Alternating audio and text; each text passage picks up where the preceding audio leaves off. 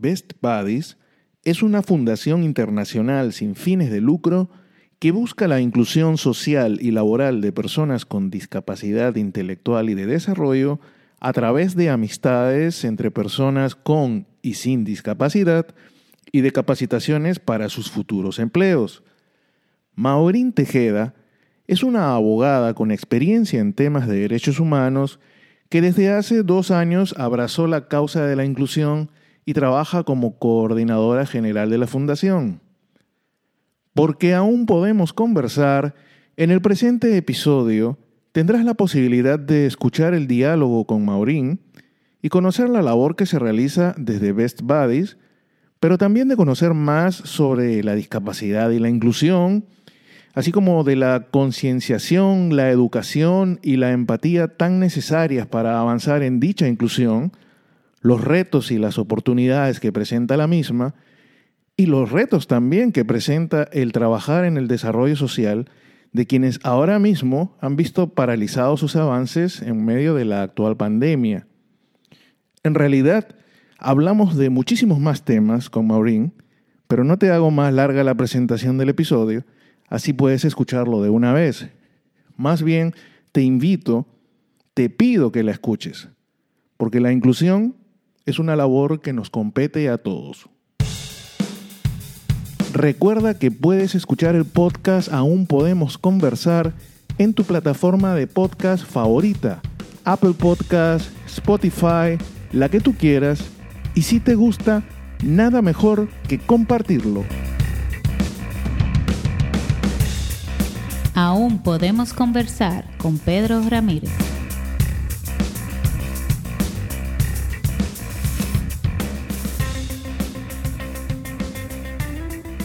Hola Maurín, ¿cómo estás? Bienvenida y muchísimas gracias por aceptar la invitación al podcast. Hola Pedro, un placer poder estar aquí y sobre todo estar representando a Best Buddies en esta ocasión y en tu podcast que, que tanta información tiene para compartir a todos los que los escuchan. Exactamente, gracias a ti, gracias a Best Buddies, efectivamente. Eh, en cierta forma, quien nos une y quien nos, nos motiva a esta, esta charla y esta conversación.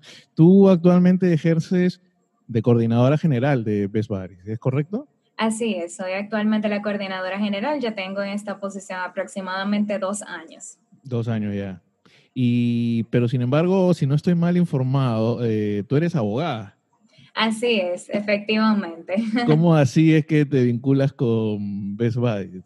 Bueno, yo creo que esa es una historia muy interesante que siempre que tengo la oportunidad de, de, comentarle a una persona que es nueva en la fundación y es que al momento de yo aplicar a la posición solamente decía coordinadora general de una ONG, yo tengo muchos años ofreciendo servicios voluntarios en distintas organizaciones, nunca había trabajado con la discapacidad, o sea que fue un reto aún mayor al momento de que llegué en la fundación y eh, dentro de eso se me dio la oportunidad porque cumplía precisamente con todos los puntos que estaban buscando para la posición y creo que en principio, como decía, fue un gran reto porque no estaba preparada, no conocía un lenguaje inclusivo, no sabía lo que era realmente estar en una causa trabajando por personas con discapacidad. Y en esta misma semana que, que, entré a la fundación, creo que la semana siguiente me tocó ir a radio y a televisión precisamente a hablar de la fundación y hablar maravillas. Entonces ya te imaginarás qué tan difícil fue en ese momento poder hablar sobre una causa de la cual recién estás conociendo. Te dieron un intensivo en una semana de una vez. Así es, yo me aproveché, conocí, tuve muchísima interacción con personas con discapacidad. Sí había conocido, pero no era un contacto tan cercano. Entonces, ya ahora puedo hablar con muchísima libertad de lo que es la discapacidad. O sea que siempre has tenido de una u otra forma una vocación especial por, por servir, ¿no? Lo que en cierta forma es un poco paradójico. Yo también soy abogado eh, digamos que la carrera no siempre está bien. Cuando la gente que no es abogada piensa en abogado, no necesariamente piensa en servicio como primera palabra de vínculo. Claro, piensan en litigio, en esa parte del litigio, así es. Y creo que eh, realmente por el mismo tema de mi vocación al servicio es que me ha permitido poder estar tan interesada en los grupos vulnerables. O sea que ya de por sí, al momento de llegar a veces Boris, ya yo tenía una pasión anterior por los grupos vulnerables, por todos mis voluntariados que habían pasado desde niñez, desde género, eh, la parte de la juventud, que en algunas ocasiones también es considerada como grupo vulnerable, eh, tercera edad, el hecho de ser abogada ha sido también uno de los grandes beneficios de poder llevar a cabo esta causa y poder hablar y ser voz de Best porque yo no hablo simplemente de que tenemos que apoyar a las personas con discapacidad porque es una causa social, no, sino porque tienen un derecho inherente como cualquier ciudadano de poder ejercer cualquier tipo de eh, de actividad, ya sea social, educativa, una inclusión laboral y, y así. Hablas de ser la voz de Best Bodies y para quien nos está escuchando y por ahí está escuchando por primera vez el nombre de, la institución, ¿qué es Best Bodies? Claro, para hablar de Best Bodies eh, me encantaría primero eh, explicar eh, y traducir qué es lo que significa Best Bodies. Y cuando hablamos de esto, vendría a ser una traducción literal del inglés de mejor amigo, pana, amigo del alma. O sea que cuando hablamos de qué es un best buddies, estamos hablando de mi mejor amigo, un amigo muy cercano. Y la organización inicia en, en, lo que es el 1989 en los Estados Unidos, por eso el origen del nombre. Y vino precisamente porque Best Buddies es, eh, como nosotros cariñosamente le decimos, eh, familia de Olimpiadas Especiales, porque todo surgió ahí. Mm. Realmente el, nuestro fundador, que es Anthony Shiver Kennedy, es precisamente familia de, los Kennedy y ellos fueron quienes impulsaron lo que son las Olimpiadas Especiales para darle, y quien no sabe, darles oportunidad en el deporte a personas con discapacidad. Y él veía que en esos concursos súper importantes solamente iban la familia, lo, lo que eran los bancos estaban generalmente vacíos y él le llamó mucho la atención porque él decía, ¿dónde están los amigos de las personas con discapacidad? Y muchas personas llegaron a, comentarle de que no tenían amigos y para él fue tan extraño el pensar, ¿cómo es posible que una persona con discapacidad no puede tener amigos? Incluso en la universidad donde él estudiaba veía jóvenes con discapacidad tomando en cuenta, ¿verdad?, que la discapacidad, eh, por ejemplo, el síndrome de Down es un poquito más visible, la discapacidad física eh, y la discapacidad, por ejemplo, visual, en caso de que la persona tenga un bastón, es más fácil de identificar y los veía solos. Entonces, él, motivado precisamente por el tema de la discapacidad intelectual, decidió fundar en su universidad lo que era el capítulo de Best Buddies y así se ha ido extendiendo en más de 51 países, está en todos los estados de Estados Unidos a República Dominicana llegamos en el 2002, o sea que ya vamos a cumplir el mes próximo nueve, años, efectivamente, en el país. Y todo surgió porque nuestra presidenta Raquel Brea, eh, su hermana tiene síndrome de Down, que se llama Amelia Brea, ella quería ofrecerle oportunidades. la, famosa, Amelia Brea, así es. Ella quería ofrecerle oportunidades a Amelia dentro de la sociedad. Y entonces, eh, conociendo a otra persona que también es nuestro fundador, pues crearon lo que es Best Bodies aquí en la República Dominicana. ¿Y la labor de Best Bodies en qué consiste? Digamos, eh, eh, por ejemplo, en el, en el Instagram de ustedes leo constantemente la palabra voluntario, voluntario, pues sí, voluntario es la palabra que leo. Eh, es una especie de seguimiento, es una especie de, no sé qué decir, patrocinio o acompañamiento, más o menos, eh, ¿qué es lo que han venido haciendo en estos nueve años? Claro, el origen de Invest de todos los programas que nosotros tenemos, es principalmente la oportunidad del acompañamiento, pero ese acompañamiento no es como un apadrinamiento, como generalmente a veces se ve en otras instituciones. En este caso, Best lo que nosotros ofrecemos precisamente es esa oportunidad de crear lazos de amistad. Y por eso mencionaba lo del tema de la historia de, la universidad, de cómo inició con nuestro fundador, porque nosotros funcionamos de dos maneras aquí en la República Dominicana, ese programa de amistad, desde los colegios, pero ahora creamos eh, la oportunidad de Citizens, donde personas mayores de 18 años tienen toda la oportunidad durante un año escolar de crear una relación de amistad con una persona con discapacidad. O sea que estamos hablando de que personas con y sin discapacidad están creando lazos de amistad. Previa a la pandemia, por ejemplo, eh, tenían la oportunidad de salir al cine, de compartir y, creíamos, y creamos esta bonita concienciación y sensibilización en la sociedad de que las personas con discapacidad pueden crear una vida totalmente social, pueden ir a jugar boliche, pueden compartir con sus amigos, pueden hacer lo que deseen porque su condición no es una limitante. Y, y hemos visto cómo iniciar con lo que es el colegio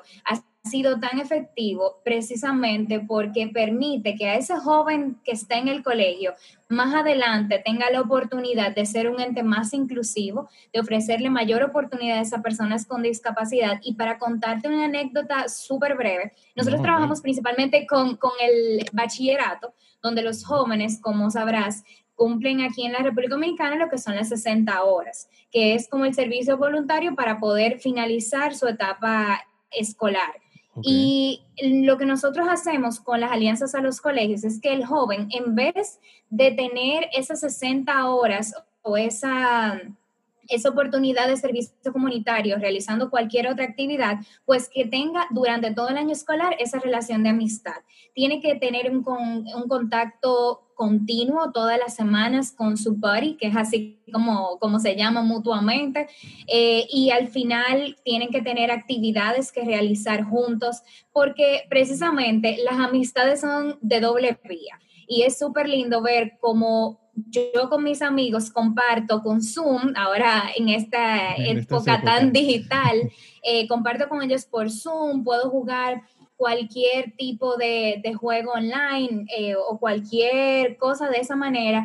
Entonces es súper lindo ver cómo los jóvenes pueden tener ese intercambio y para nosotros, que sé que más adelante vamos a hablar un poquito de la pandemia, pero sé que, que hemos visto los cambios y hemos visto realmente lo fructífero que han sido las amistades aún en este tiempo de pandemia y tomando en cuenta que las personas con discapacidad intelectual sobre todo tienden a ser personas socialmente eh, limitadas. No, no es que no son sociales, muchos son súper extrovertidos, la, una Amelia es súper extrovertida, bueno. pero así es, pero a veces se limitan, tienden a ser algunos un poquito más introvertidos y ese contacto social les ayuda bastante. Eso es hablando un poquito del programa de inclusión social, pero tenemos otros dos programas que es el de inclusión laboral, donde lo ofrecemos al joven con discapacidad mayor de 18 años en la fundación una mayor independencia y poder ser formado técnico y profesionalmente para poderse insertar en el mercado laboral. ¿Cómo lo hacemos? Pues le ayudamos con la creación de su currículum, le damos oportunidades de formación técnico y profesional, como mencionaba, pero también le ofrecemos trabajos temporales. Nosotros hacemos el proceso de colocación laboral, eh, pero una de las oportunidades que le ofrecemos constantemente a los jóvenes es a través de nuestro programa de decanes dentro de inclusión laboral, donde el joven puede ofrecer sus servicios de maestría de ceremonias, puede ofrecer precisamente el servicio como host en, eso, en los eventos, eh, ayudar en el registro, entrega de materiales, preguntas y respuestas. O sea que estamos dando una mirada hacia incluso las empresas, de que en vez de colocar un promotor que pueda colocar un joven con discapacidad donde le permita tener mayor experiencia laboral y que también le da un reflejo de ser una empresa más inclusiva y llevar ese mensaje de la inclusión en la sociedad. Y el último programa, que era el que mencionaba que es de concienciación, pues nosotros lo hacemos a través de nuestras redes sociales, lo hacemos a través de nuestro canal de YouTube, donde nuestra host Amelia le lleva a todo el mundo una perspectiva totalmente diferente de lo que es la discapacidad, cómo romper mitos, cómo podemos romper algunos estereotipos que hay en la discapacidad cómo convive una persona con discapacidad, qué es capaz de hacer una persona con discapacidad. Y también tenemos lo que es nuestro blog, donde tenemos un joven con autismo que escribe constantemente eh, sobre su experiencia, sobre algunos temas en cuestión. Y finalmente hacemos también charlas y talleres que ofrecemos tanto para empresas públicas y privadas para llevar mayor concienciación. ¿Qué es el autismo? ¿Qué es el síndrome de Down? ¿Qué es inclusión social y laboral? ¿Cuál es la ley de discapacidad? Porque ese es un punto súper importante eh, que estábamos hablando, porque muchas personas, como, eh, como mencionábamos tú y yo hace un momento, eh, creo que no habíamos iniciado, ah, era precisamente que las personas creen que es simplemente una caridad y no es así, es un derecho que tienen las personas con discapacidad que lamentablemente a veces para poder incluir eso eh, en derecho conocemos como discriminación positiva, es realmente la oportunidad de darle a grupos que generalmente son excluidos un espacio en la sociedad a través de ciertos beneficios, que para algunos dirían, bueno, pero yo, por ejemplo, que estoy en pobreza, necesitaría tener estos beneficios, ya sea un beneficio eh, por eh, decir de equipo de apoyo y exención de impuestos. Una persona en pobreza diría, a mí me gustaría poder importar algunas cosas que serían eh, para mejorar mi calidad de vida, pero lamentablemente tenemos que dar cierta preferencia al grupo, a algunos grupos minoritarios para poder mejorar precisamente lo que es su vida y que puedan vivir una vida con mayor independencia y accesibilidad realmente. Básicamente, entonces, en el, de inclusión social, cualquier persona mayor de 18 años que cumpla algunos determinados requisitos, me imagino, pues tiene la posibilidad de convertirse realmente en pana de una persona con discapacidad, en forjando una relación con él a través del tiempo. Y para fines de la inclusión laboral también existe la posibilidad que la empresa que esté interesada pueda contribuir a, que, a, la, a la inclusión, llamándolo así precisamente, del, de la persona discapacitada en el mundo laboral. Y esos son parte de los dos programas. Ahora, hablamos de discapacidad. En el podcast hemos tenido en oportunidades anteriores charlas vinculadas a eso, alguna charla con María Batie, que trabaja muchísimo con los discapacitados eh, auditivos, con las personas con discapacidad auditiva. Hemos tenido charlas sobre autismo en adultos puntualmente, quizá en algún momento también lo tengamos para niños, y hemos tenido charlas, ya que tú hablabas de los paralímpicos, pues con, hasta con dos atletas dominicanos eh, para, para, para panamericanos, eh, Marino Ramírez y Alejandra, Alejandra Ibar. Cuando hablamos de discapacidad, hay un montón de, por decir de, algún de, alguna forma, de tipos de discapacidad, ¿no? Porque me imagino que la puede haber permanente y temporal, la, puede haber la que vemos, pero también la que no vemos si existe eventualmente, ¿no? O sea, eh, para ti o desde tu perspectiva, eh, ¿qué tipo de discapacidad o, eh, o la gente cómo debe enfocarse en la discapacidad? Porque también es interesante para que tú te explayes en todo lo que quieras, aprender un poco a utilizar la terminología correctamente, ¿no? Y por ahí el lenguaje, como tú dices, porque mucha gente a veces habla y sin querer a lo mejor, pero relaciona discapacidad con incapacidad y nada más lejos de eso.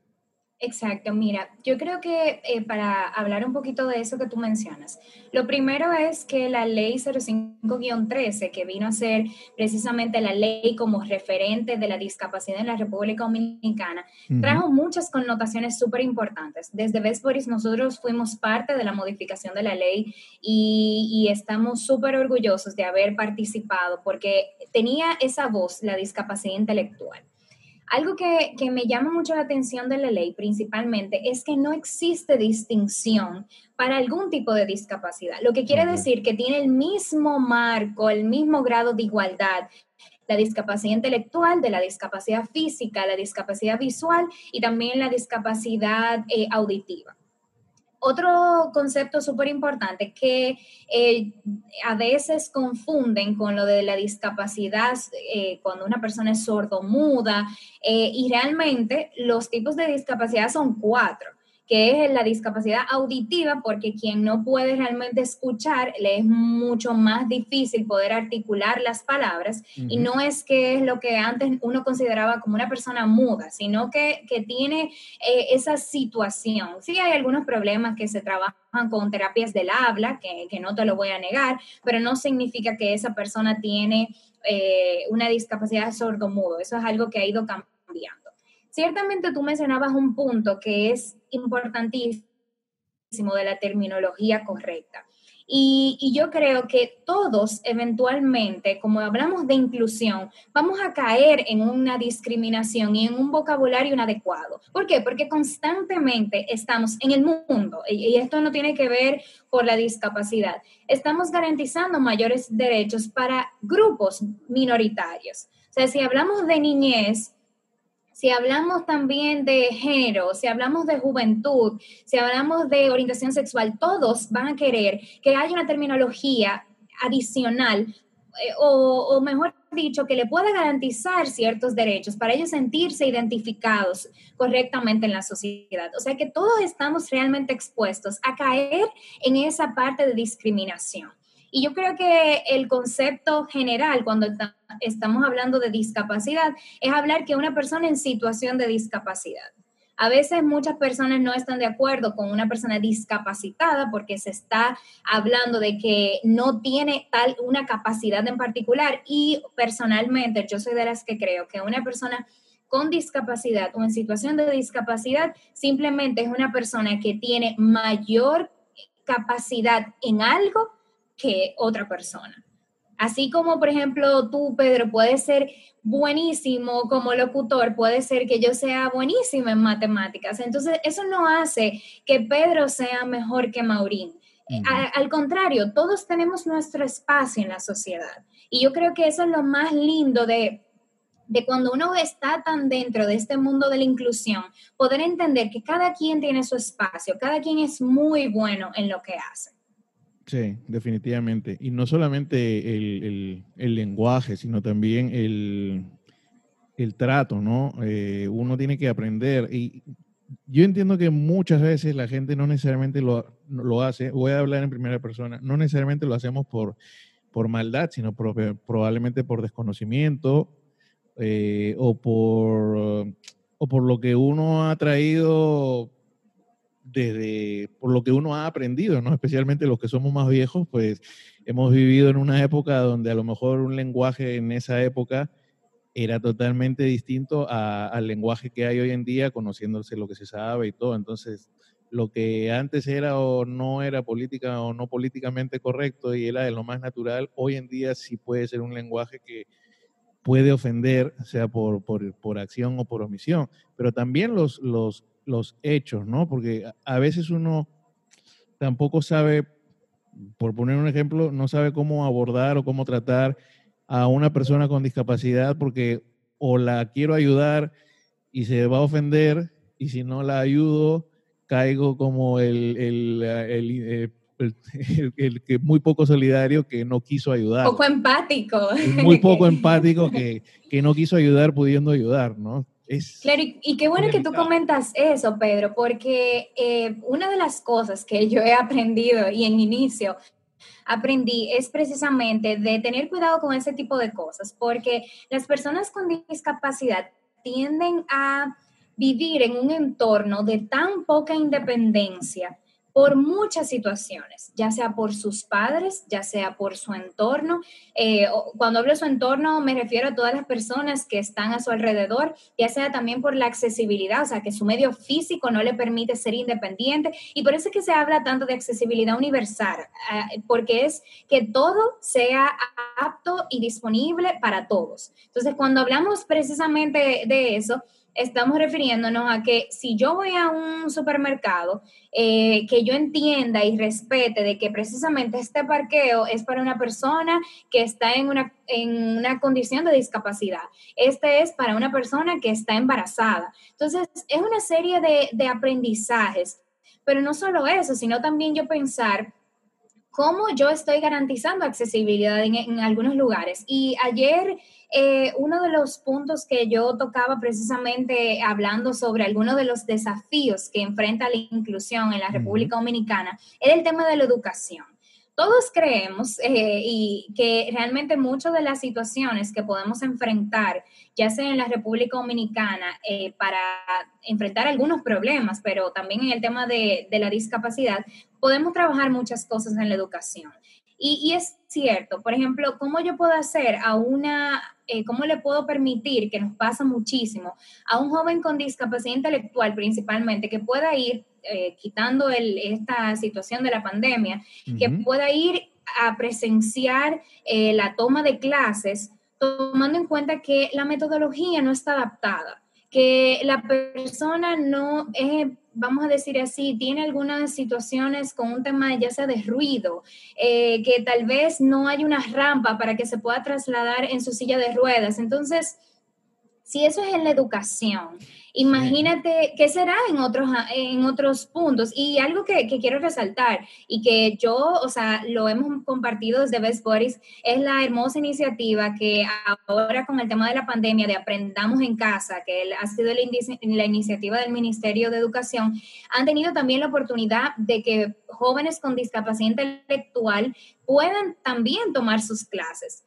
No te miento, hay algunas cosas que no están adaptadas eh, según el grado, que es, es normal, porque yo soy de las que veo la discapacidad como un vaso medio lleno. Y yo creo que en la República Dominicana hemos avanzado muchísimo. Desde la ley se han hecho muchas cosas y ahorita hablábamos del tema del trabajo y hay una responsabilidad de las empresas de garantizar la inclusión de personas con discapacidad en, eh, o sea, en sus empresas, que estamos hablando de que instituciones públicas, el 5% de la nómina tienen que ser personas con discapacidad. Y en empresas privadas, al menos el 2% si tienen eh, una empleabilidad mayor de 25 personas. Entonces ya es un tema de una responsabilidad social empresarial. Y bueno, empresarial incluye al sector público principalmente, pero creo que muchas cosas se han hecho. No puedo negar que falta mucho por hacer, pero estamos avanzando bastante en todos los ámbitos. Sí, cuando tú hablabas de educación, me hacías recordar eh, en la charla con María Batlle justamente, en cierta forma, el, el, suceso que la, la convence a ella de que, ok, tengo que quiero ayudar en algo, servir en algo, pues va a ser con la gente que tiene discapacidad auditiva, es precisamente encontrarse con ah, una niña, creo, si no me equivoco, o un joven, perdón, un joven que fue el primero que como que daba vueltas en el colegio, porque la, llegaba a un punto donde le decían, tú solamente puedes estudiar hasta aquí y después nada, no vas a seguir, no te vas a graduar y entonces él seguía dando vueltas en el mismo grado porque él quería seguir aprendiendo. Y si supieras, Pedro, que realmente la, en el tema, a ver, cuando queremos mejorar, tenemos que saber de dónde partir. Y, y, algo súper importante, que son precisamente los objetivos de desarrollo sostenible, han venido a trazarnos pautas. Y una de esas pautas ha sido precisamente el uso de estadísticas. Las últimas estadísticas que tenemos de discapacidad en materia de educación habla que del 70% de personas con discapacidad encuestadas en, esa, en ese censo en hogar 2013, ojo, la fecha 2013, estamos en el 2021, ese fue el último censo que tenemos de la discapacidad. Y el 70%, el nivel más alto que había llegado era primaria. O sea, que ni siquiera habían llegado a la secundaria. Y qué bueno que todavía seguimos hablando de la parte de educación, porque si te das cuenta, hemos visto, y, en esa parte que, que, María precisamente se enfoca, que es la discapacidad auditiva, hay muchísimos jóvenes que consiguen becas, por decir así, para la universidad. ¿Y sabes qué pasa? No tienen un intérprete, porque ¿cómo van a poder comprender precisamente lo que se está dando? En la clase si no tiene alguien que le pueda traducir, vamos a decir eh, de manera llana. Y da mucha, mucha pena donde hemos visto casos de jóvenes que han tenido que dejar sus estudios universitarios porque el pago de un intérprete es sumamente costoso. Entonces ahí queda ver como universidad qué yo puedo hacer dentro de mi responsabilidad social empresarial para que este tipo de cosas no pasen. ¿Cuál es el levantamiento de personas con discapacidad auditiva? ¿En qué clases están? ¿Cuáles son las clases que están tomando? ¿Qué fondos? Porque a veces creemos, en sentido general, hablo de la sociedad, de que no, porque no tenemos dinero para eso, pero hay un sinnúmero de fondos nacionales, internacionales, programas de desarrollo. En el caso, por ejemplo, de Best Boris, nosotros eh, eh, em, actualmente tenemos un acuerdo eh, con el programa de las Naciones Unidas para el Desarrollo, donde ellos buscan promover y fomentar mayor inclusión laboral. Y nosotros fuimos uno de los galardonados precisamente y hemos estado impulsando ese trabajo. Entonces, asimismo, las universidades pueden buscar alternativas con organismos internacionales que deseen invertir precisamente en generar mayor impacto en la discapacidad y hay algunos que, quieren solamente generar impacto. Entonces, es un tema de empoderarnos, obviamente levantar nuestras estadísticas, porque por eso te mencionaba la importancia, cómo yo puedo solicitar un apoyo si yo no sé qué cantidad de personas con discapacidad cuento en mi plantel.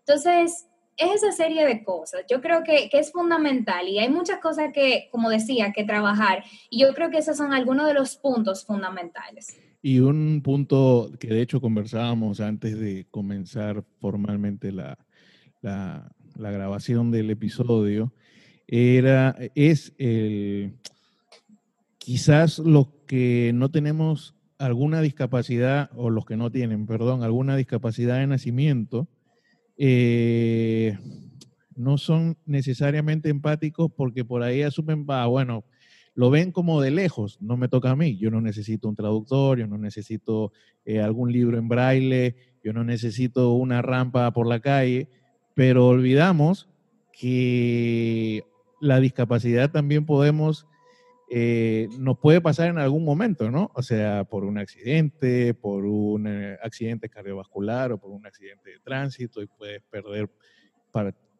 parcial, temporal o definitivamente la movilidad de alguna de tus extremidades. O sea, como que perdemos de vista que, hey, puedes ser tú en algún momento el que necesites eso de lo que se está hablando.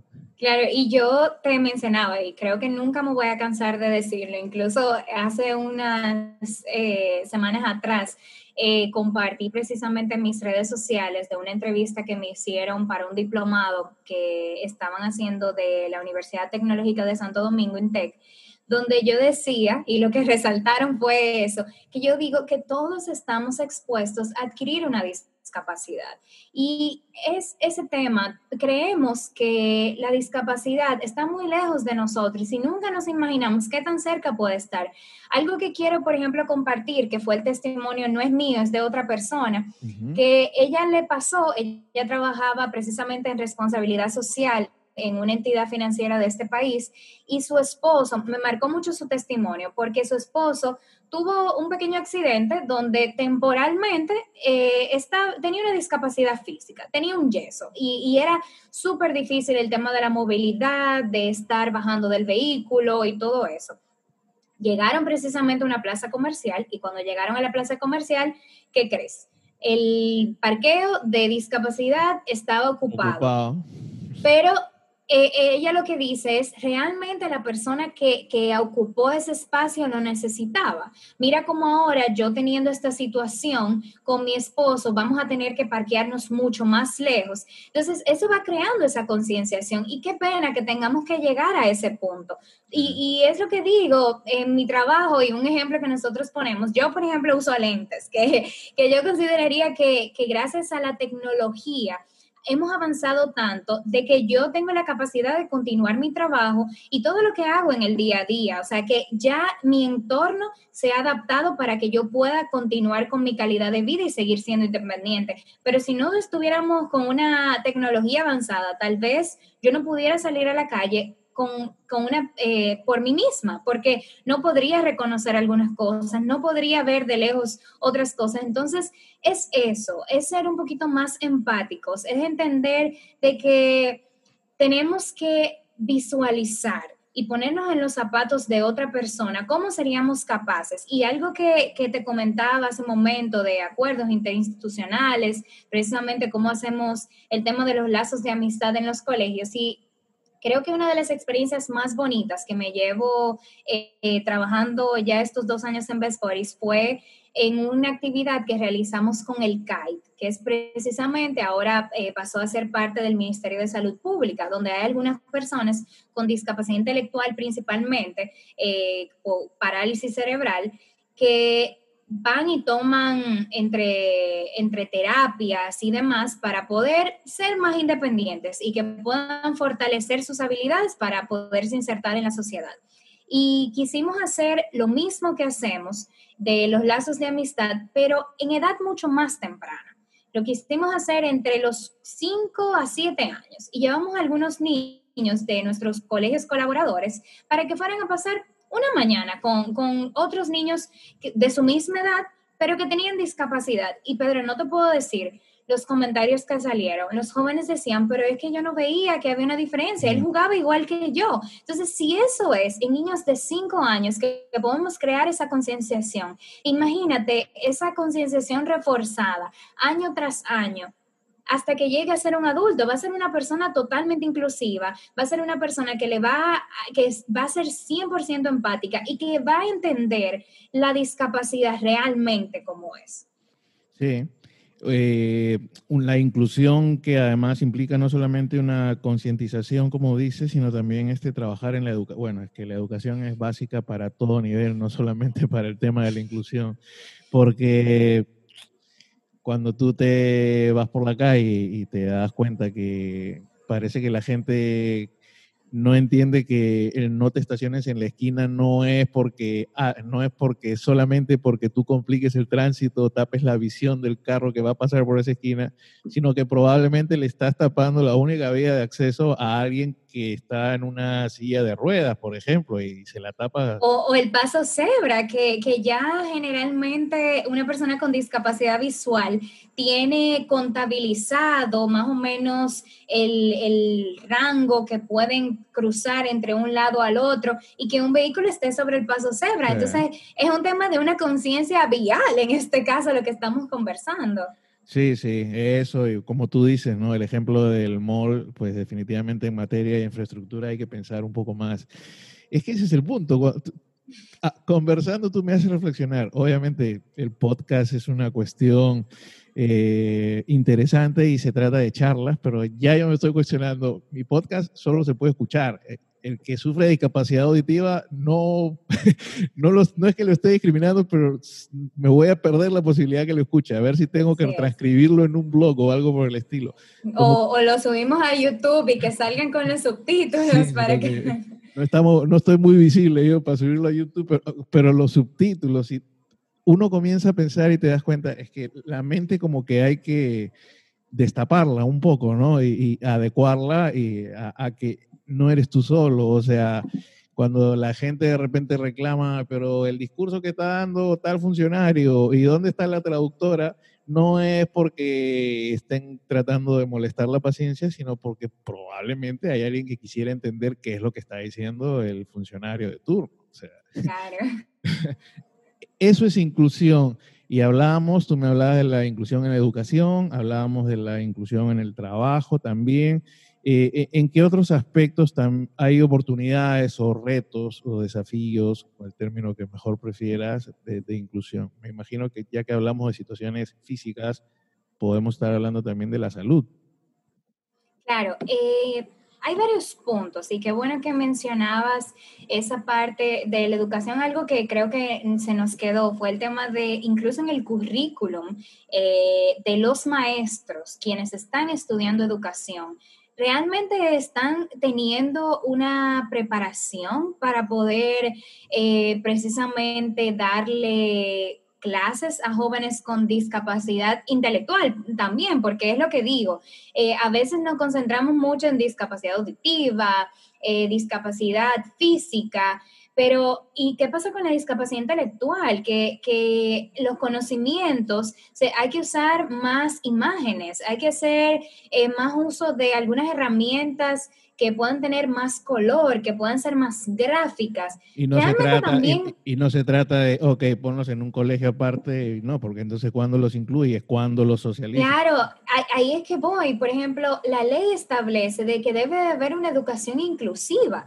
y en el peor de los casos, centros especiales, pero ese no debería ser el enfoque. No deberían de existir estos centros especiales porque al final estamos haciendo eh, algo que es lo que yo considero, eso es integración. Estamos integrándolo para que ellos puedan ser parte del sistema, pero no lo incluimos junto con el sistema. Entonces, no podemos hablar de inclusión en ese sentido. Y, qué bueno que mencionó eso de la integración y de la inclusión, porque a veces la gente se confunde. Ah, que vamos a integrarlos, vamos a integrarlo, pero integración es que tú permitas que tenga ciertas oportunidades precisamente en, en su vida, en la sociedad, pero no le estamos integrando en nuestro día a día. Ellos están realmente siendo parte de un concierto, al igual que tú y yo, Pedro. O sea, es ese tipo de cosas, ¿qué es lo que realmente le estamos dando oportunidad?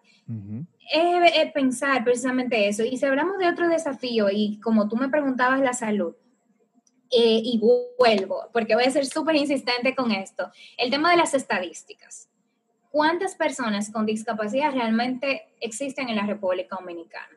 Me voy más lejos cuáles son la cantidad de personas que hay por cada tipo de discapacidad. Nosotros en Best Bodies, eh, a lo largo de estos nueve años, hemos impactado más de 4.000 familias con y sin discapacidad. Pero ¿cómo yo puedo saber que quiero seguir creciendo, que tengo una meta de impactar a tantas personas, a un por ciento de la población, si no sé cuál es la realidad? ¿Y por qué menciono esto? Porque lo dijimos ahorita. ¿Cuántas personas tienen discapacidad adquirida? ¿Cuántos nacieron con la discapacidad? ¿Cuáles son entonces a partir de ahí las políticas públicas que tengo que trabajar como Estado para poder garantizar mayor inclusión para esa, esa cantidad de personas con discapacidad? Si no tengo los números, si no sé de dónde partir, entonces no, no estoy haciendo nada. Y, y creo que eso fue algo que, que, ha sido fundamental, por ejemplo, con el CAIT. El CAIT me parece que es una eh, institución hermosísima y nosotros tenemos un acuerdo con ellos. Pero también hay que pensar cuántas personas no están en lista de espera porque quieren entrar al CAI. Entonces, si tuviéramos tal vez las estadísticas en nuestras manos, hubiésemos podido hacer un plan de acción más adecuado al momento de, realizar todas las políticas públicas que queremos realizar. Y en el tema de, de eso de políticas públicas, registro, yo sé y estoy muy confiada de que de la mano del CONADIS el Estado está, bueno, y para quien no conoce, el CONADIS es el Consejo Nacional de Discapacidad, que es el órgano rector que procura generar todas estas políticas públicas y el cumplimiento en beneficio de la población con discapacidad. Y ellos están trabajando un programa hermosísimo que se llama el Sistema de Valoración Sistema Nacional de Valoración, a veces se conoce, registro, eh, registro Nacional de Valoración, que tiene un sentido regional de la mano de la OMS que busca precisamente el registro de las personas con discapacidad, donde, y, eso ellos lo han podido, eh, previo a poder aplicar esto, lo han llevado de la mano con lo que es el certificado de discapacidad, donde puedes, o sea, yo tengo mi cédula, pero Pedro, te comento, en la cédula de una persona con discapacidad dice que su ocupación es incapacitado. Entonces, ¿qué, ¿qué, crees tú que estamos enviando como mensaje a la sociedad, a una empresa, que al momento de reclutar a una persona con discapacidad, y coincidencialmente tengo, tengo mi cédula aquí a la mano, eh, ¿qué, le estamos, ¿qué le estamos enviando de mensaje? No, esto es una persona incapacitada entonces, el puesto de trabajo que le voy a ofrecer, ¿qué va a ser? Un puesto de bajo nivel, porque no creo que la persona sea capaz de lograr tantas cosas. Por eso yo amo eh, lo que son las charlas que, ofrecemos, tanto de autismo y de síndrome de Down, porque para poner un ejemplo, la charla de síndrome de Down que y la ofrece Amelia, ella habla de todos los logros que ha tenido. Amelia es actriz, Amelia ha sido nominada a premios Iris yo nunca he hecho una película. No sé si tú, Pedro, pero yo personalmente nunca he hecho una. Entonces, puede permitir romper ese tipo de estereotipos de que los jóvenes puedan eh, seguir volando, puedan cumplir sus sueños. Y, si nos vamos a ámbitos más grandes, muchísimos de los científicos de hace años atrás, eh, personas que son eh, altamente dotadas de inteligencia tienen autismo. Y es una realidad. Y hablábamos hace un momento del, mismo Asperger. Eh, vimos que fue algo que conmovió a toda la República Dominicana, este reality show que tenemos de Dominicanas Got Talent. Eso fue un video, ¿verdad? Que, que sacudió a la República Dominicana. Yo te soy honesta, cada vez que lo veo lloro, porque me, me conecto tanto. Eh, y no es por el hecho de que él no sea merecedor de, de tal reconocimiento es porque me, me llena de tanta emoción ver su impacto, ver su capacidad, y, y, que otros también lo puedan ver. Creo que eso es lo que más me genera la emoción, cuando en mi familia, te soy honesta, como te dije que, que la discapacidad estaba muy lejos de, de, lo que era mi entorno familiar, yo he tenido que generar esa concienciación en mi, en mi familia, en mis primos, en mis padres, de que puedan entender qué es una persona con discapacidad. Y cada vez que que, por ejemplo, Amelia, como es una de nuestras empleadas de la oficina, eh, ella me dice que yo soy su jefa, de vez en cuando me llama, y ellos escuchan mi conversación con Amelia, ellos se quedan sorprendidos. ¿Por qué hay que quedarse sorprendidos? Es una persona igual que, que yo, una, puede ser igual que una persona neurotípica. Por eso digo, bueno, neurotípica en el sentido de que no poseo ninguna discapacidad, pero ¿por qué tenemos que asombrarnos de cosas tan maravillosas que son capacidades que algunos tienen más desarrollados que otros. Yo no soy muy buena montando bicicleta, para serte honesta, pero puede ser que uno de mis jóvenes sea buenísimo en otra cosa. Y es, un tema de lo que decíamos, empatía, entender en qué tú eres bueno, en qué yo soy bueno y ver cómo nos podemos complementar como sociedad. Y quitar un poco las etiquetas también, creo, ¿no? Pero claro, eso es parte de la concientización, de concienciación y de la educación quitar las etiquetas, ¿no? Porque no porque tú digas autista o down y eso ya tiene que implicar lo que la cédula sugiere, que yo no sabía el detalle de la cédula, me parece alucinante, incapacitado. Claro, y mira, qué bueno que, que, mencionábamos esa parte de precisamente de la cédula del registro civil, que lo mencionábamos precisamente porque si no tenemos un registro, pues el registro civil está desactualizado por igual como lo he dicho en varias ocasiones, hay mucho que trabajar, pero creo que es importante dar los pasos correctos acercarnos a las personas correctas. Y yo creo que uno de los eh, retos también que tienen todas las asociaciones sin fines de lucro, precisamente que trabajan con la discapacidad, es ser esa voz. Eh, en Bestboris nosotros intentamos hacer eso, esa parte de esa concienciación, de hablar de, y tener espacios, y te agradecemos realmente tener espacios como estos para poder conversar de todas las dificultades que tenemos, pero incluso impulsar iniciativas como organización para poderle garantizar los derechos a nuestros jóvenes. Nosotros, por mencionar algo, eh, ganamos el, bueno, el año pasado uno de los sellos RD Incluye, que es de buenas prácticas inclusivas que ofrece el Programa de las Naciones Unidas para el Desarrollo junto a RD Incluye y el CONADIS. Y el motivo de uno de nuestros eh, galardones fue precisamente por llevar a cabo charlas de conocimiento de derechos de personas con discapacidad. Y yo te puedo explicar, también las hemos hecho de, de manera interna, lo fascinados que los jóvenes están y sus padres al momento de conocer todos los beneficios que por ley tienen. Entonces, ¿por qué no compartimos? Es como dicen los, eh, los estadounidenses, spread the word.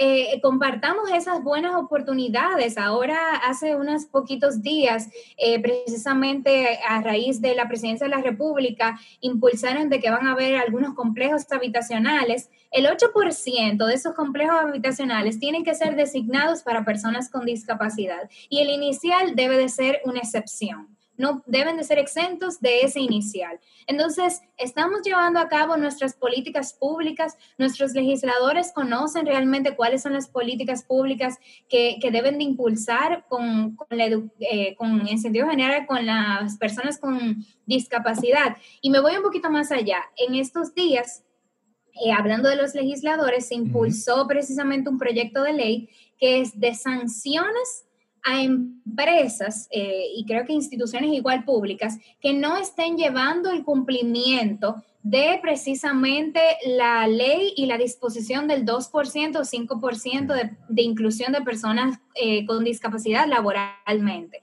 hablaba de sanciones y hablaba de beneficios. Entonces estamos hablando, quien impulsó eso debería de ser apoyado por todos los legisladores porque eso, esto es un tema, eh, ¿verdad? Para algunos tal vez no será de fuerza mayor, pero el que no está desde este lado de la discapacidad, que ve los sacrificios que tienen que hacer las personas con discapacidad para siquiera poder culminar el bachillerato, pues no va a entender lo que es precisamente poder lograr una inclusión laboral, porque si yo no tengo educación, ¿cómo voy a poder lograr eh, una inclusión laboral? Y no solamente eso, eh, lo que mencionaba hace un momento, ¿de qué tipo de trabajo tú me vas a ofrecer? Simplemente un una persona que esté en un archivo, una persona que, no descarto que son trabajos dignos, pero las personas con discapacidad pueden dar más. No tenemos que llegar simplemente a ser una persona, una secretaria, que una persona que esté trabajando mensajería interna. ¿Por qué?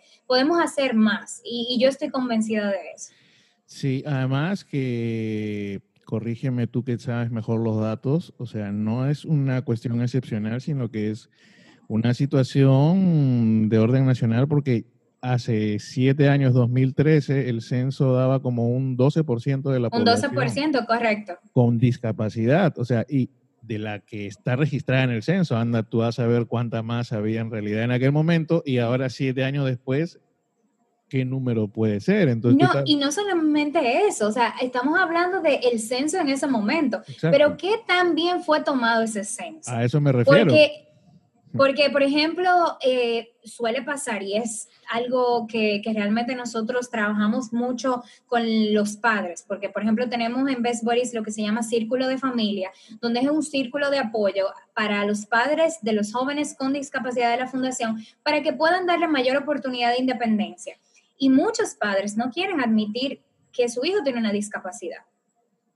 Y entonces al final, por no ser honestos, estamos afectando las estadísticas nacionales y qué tanto eh, investigación se llevó a cabo, cuáles fueron los mecanismos para verificar que ciertamente hay una persona con discapacidad visual, de que hay una persona con discapacidad auditiva, ¿Por qué esa persona, cuántas personas realmente viven aquí? Entonces yo creo que es un tema de que como ciudadanía nos sentamos con el compromiso de poder apoyar las políticas públicas. Si yo que si, que si yo sé que en mi hogar tenemos una persona con discapacidad, que yo lo diga, porque al final eso es lo que nos permite. Y, y también capacitar a las personas que vayan a hacer un censo, que esperemos que hagan uno muy pronto, que, que tengan todas las capacidades. Y eso es algo que de lo que mencionaba hace un momento de la Agenda 2030, que también llama a que vamos a recoger estadísticas, pero ¿qué estadísticas estoy recogiendo y cómo las estoy obteniendo? ¿Y para qué también, no?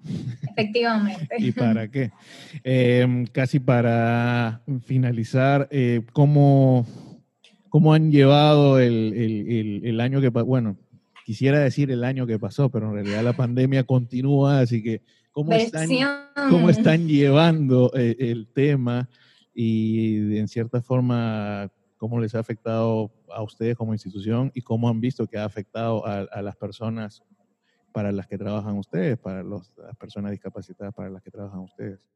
Claro, eh, quiero dividirlo en dos, entre el impacto hacia ellos y el impacto hacia la fundación.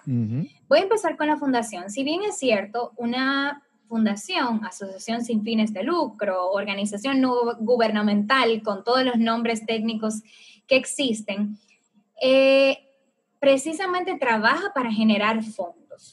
Y, precisamente uno de, las, de los objetivos es que sea autosuficiente, que eso es algo muy importante. A veces entendemos de que, bueno, puedo tener una subvención estatal, puedo recibir alguna ayuda del Estado, pero yo también como institución tengo que generar mis propios ingresos y eso es algo muy importante. Entonces, desde ese punto, obviamente nos hemos visto muy limitados en la realización de actividades, porque muchas de nuestras actividades eran presenciales, precisamente para en plazas comerciales para lograr mayor concienciación, eh, actividades en empresas directamente y desde ese lado realmente nos hemos visto afectados eh, del tema de no poder hacer muchas cosas presenciales. Sin embargo, yo como coordinadora general, eh, lo digo abiertamente, me siento sumamente orgullosa de ver cómo como equipo y siguiendo en el lado de la fundación, hemos sabido adaptarnos a la pandemia, hemos sabido continuar nuestros programas aún estando en esta situación hemos sabido cómo trabajar y darle ese giro digital. O sea que como fundación sí nos hemos visto afectados, pero hemos intentado buscar maneras en las cual es poder innovar, seguir creciendo, seguir llevando iniciativas, como te decía, auxiliarnos de algunas organizaciones internacionales que tienen precisamente esa inquietud de apoyar la inclusión en la República Dominicana. Ya desde un aspecto de personas con discapacidad, pues puedo comentarte que ciertamente todas las personas con discapacidad, sin importar la condición, la pandemia nos ha limitado. Y hablo incluso yo como persona neurotípica. Nos ha limitado a, exponernos socialmente, a realizar actividades que hemos realizado anteriormente. Eh, nos hemos visto afectados por desempleo, que eso es algo muy importante. Algo que yo eh, cuido mucho es el tema de que los padres o las personas que vivan con personas con discapacidad son vehículos transmisores del virus. Entonces tenemos que tener ellos principalmente aún más cuidado porque igual son una población en riesgo. Y de las discapacidades, creo que de las más afectadas ha sido la discapacidad intelectual, que es la que nosotros trabajamos. ¿Por qué lo digo? Precisamente una persona con discapacidad intelectual necesita socializarse, necesita, eh, porque se conoce de que las personas con discapacidad intelectual tienden a tener lo que es una baja socialización y parte del apoyo de habilidades sociales para que sean desarrolladas es de persona a persona. Y yo creo que eso a nuestro tipo de discapacidad nos ha impactado y nos ha afectado de sobremanera. Insisto, el haber sido resilientes, poder llevar nuestros programas de manera online, no ha impedido que los jóvenes sigan avanzando sigan fortaleciendo sus amistades, sigan adquiriendo herramientas. Hemos creado charlas, talleres directamente para los jóvenes, capacitaciones de inclusión laboral y ellos han sido capaces de aún sintiéndose incómodos con todo esto de la virtualidad, salir adelante. Entonces creo que, que ha sido una oportunidad de renovación eh, no te niego que sí les ha afectado bastante de sobremanera, pero hemos intentado hacer desde nuestra responsabilidad como apoyo a la discapacidad intelectual nuestro granito de arena para que ellos también puedan seguir desarrollándose. Best Buddies RD es la cuenta de Instagram, ¿correcto? Eh, de verdad que me encantó la charla, de verdad me gusta muchísimo la pasión que le pones, se, nota que... Se ve la pasión, ¿verdad? Diferencia.